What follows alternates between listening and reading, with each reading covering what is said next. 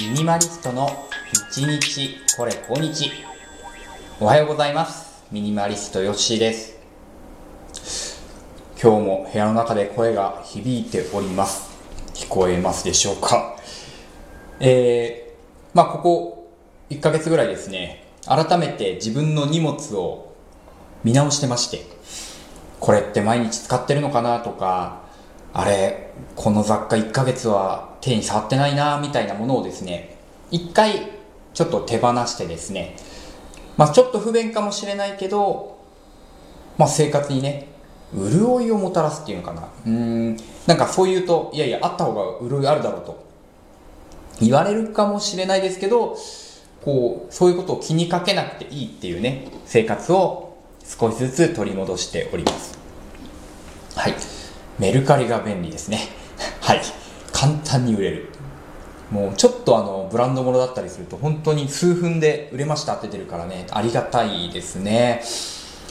実は今朝もですね一つ物を売りましてポーターというですね吉田カバンというブランドのトートバッグなんですけども、まあ、結構お気に入りだったんですけどね。ここ数ヶ月仕事の時も休みの時も使ってないなと思ってあこれは好きだけど今の私にはいらないものなんだなと思ってメルカリに出品したんですよ。7時5分10分ぐらい。はい。15分には、えー、売れましたという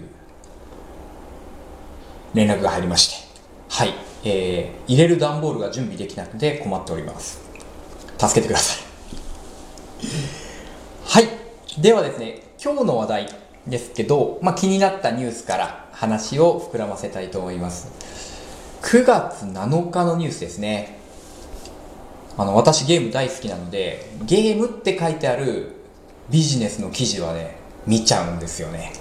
で特にこれはねもう言いたいことがファファファファっと出てきたので言います。大人の男はもうここからですよね。もう今のご時世これ書くんだなみたいな。大人の男はゲームで人生を無駄にすべきではない。A 氏編集者がコラムで主張批判相次ぐという記事ですね。これですね、えっ、ー、とイギリスのデイリーテレグラフというですね、えー、A 高級誌イギリスの高級誌うん日本でいうと日経プレジデントですかね。はい、そういったところに記事が寄せられてるんですが、なんかその方がですね、イギリス国内で任天堂スイッチを楽しんでいる、まあ、成人男性のポスターを見かけて、で、それに対して批判を出してるんですね。で、曰く、えー、顧客、お客様を幼稚化させることに熱心なようだ。ね。で、私のね、えー、娘、あ、これは違う人のコメントですね。はい。大人の男はもう人生を無駄にすんなと。そんなことやってる暇ねえだろうと。はい。という記事を書いているそうです。はい。英語で言うと何て書いてあるんだ ?grown men 成長した男 shouldn't be wasting their lives playing video games だそうです。shouldn't be ですからね。本当はゲームをすべきではないのに君たちはやってるねというわけです。これね見た時にまず思ったのはまあパッとした怒りですよね、まあ、要は私が好きなものをいらないものだって言われたのででしかもそれが私にとってはいらないだったら分かるんですよ。それは全然分かります。あの食べ物の好き嫌いですよね。まあ私ビール好きですけどビールが嫌いって人のことは嫌いにならないですから。好みですよね。って言うんだけど、うん、なんかこの方がですね一般論にしてる。もう大人の男はすべきではないっていう時点でこうなんだろうな。例外を許さない書き方。という時点で少し反発を覚えてしまいました、えー、格論賛成総論反対っていうんですかね、うん、場合によっては確かにそうかもしれませんがうん、こう書かれてイエスかノーかだったらノーだなっていうねでこれね思い出したことがあって昔、昔って言ってももう半世紀以上前です。50年、60年前なんていう時代。まあ私生まれてないんですけど、いわゆる漫画がこんなこと言われてたそうですね。漫画、えー絵に文字を載せるという、まあ今は本当芸術の域にまで達してますけども、というものは大人が読むべきものではない。ね。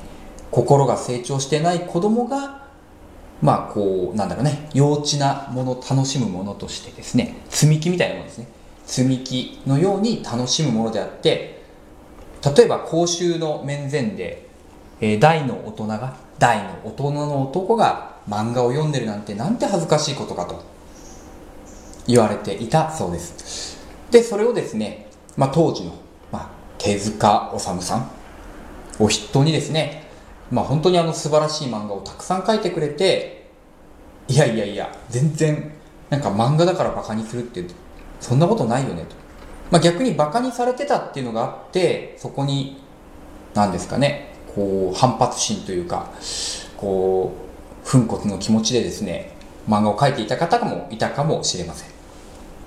それに近いものですね。だからこれを書いた記者の方っていうのはまあ私からすれば半世紀前の価値観を持ってる人なのかな。ゲームは未だにそうですもんね。あの実際私56年前までゲームセンターに勤めてまして、まあ、まさにアミューズメントの最先端にいたわけです。で、まあ、やっぱそこで反発してくる方っていうのは、まあ、子供じゃないですよね。大人、えーまあ、よく学校の先生たちとか PTA の方と意見交換をする場所ってのを持っていたんですよ。あの、まあ、そういうことをすることでねあのゲームに少しでも理解してほしいっていうことでまあそういう団体がですね、まあ、ゲーム団体が学校とこうリンクをつなげてくれてたんですけどまあ柔らインギンブレでしたね。柔らかく。ね。私は自分の子供にゲームセンター入ってほしくない。すべきではない。ね。休みの日でも行っちゃいけない。学校の校則で親とでも行っちゃいけないと決めている。みたいなことをね言われて、まあ、よく調べるとね学校の校則でゲーセンに言えないっていうのはこれ法律違反なんですけどね。法律ではいいって言ってるのでこうすごいですよね。法律より上にある校則っていう。なんかこの時代からなんかなんだろう会社の社畜になる準備は OK みたいなね。憲法法律で認められてる自由が会社のルールで守られないみたいな。ブラック企業の第一歩ですね学校は。はいえー、頭冷やしましょう。まあそんなことがありましてまあ私もこういう経験があるわけです。やっぱりその価値観の違いだなと。その人たちはやっていないんだなね。私はゲーム大好きですけどっていう前提に立つ人だったらこういう書き方はしないですね。あのいや私もゲーム大好きだし今でもしますけどじゃあ子供が24時間ゲームしてるのを見たらやっぱ止めますよね。限度ってものがある。っていうのは分かるんですよ。ただゲームをすべきではないとは絶対に言わないですね。まあ言えないっていうのがあるかもしれないですけど。そう。なんかそういうなんかこうゲームの話だけどそのジェネレーションギャップというか価値観のギャップをさももう人類はこうすべきだって拡大していることにちょっとこう違和感があったわけです。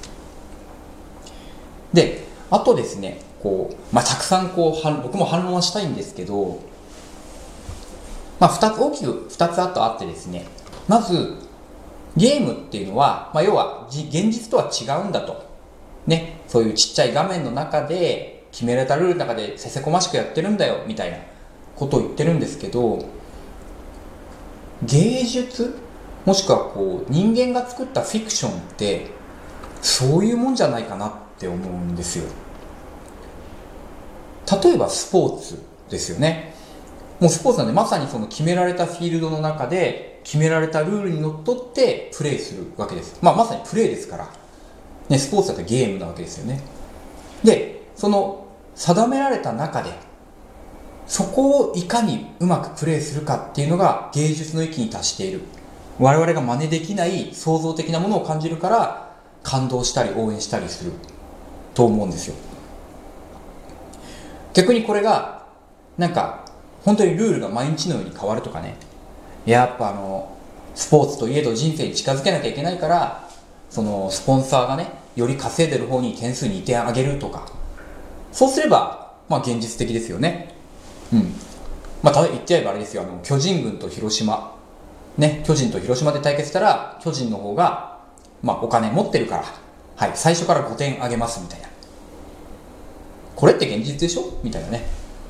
まあ楽しくないですよね。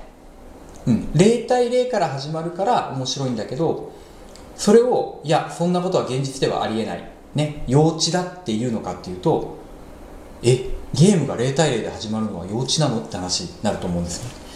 だからその現実と違うからって理由でもしくはそのルールで定められてるから程度が低いっていうのは私は反対かなって思います。はい。あともう一つはですねあのこの方も社会に出てる人のわけでその他の人に迷惑をかけない限り自由がね満たされるというか自由にやっていいよっていう考え方を少しはちょっと支持してもらいたいなと思っててあのこれを言われて嫌な気分になる方もたくさんいることを分かって言ってるのかなって思うんですよね。うん、その時点でなんかその英国紳士の国にしてはちょっとマナーがなってないなっていう気がしてしまいましたまあこれもちょっとね格付けなんですけど英国紳士なのにみたいなね。えー、だからこの話をしながらもうちょっと自己反省も含みながら、え、どうしても言いたかったので今日はこの記事をネタにしてみました、えー、今日も聞いていただいてありがとうございました。よっしーでした。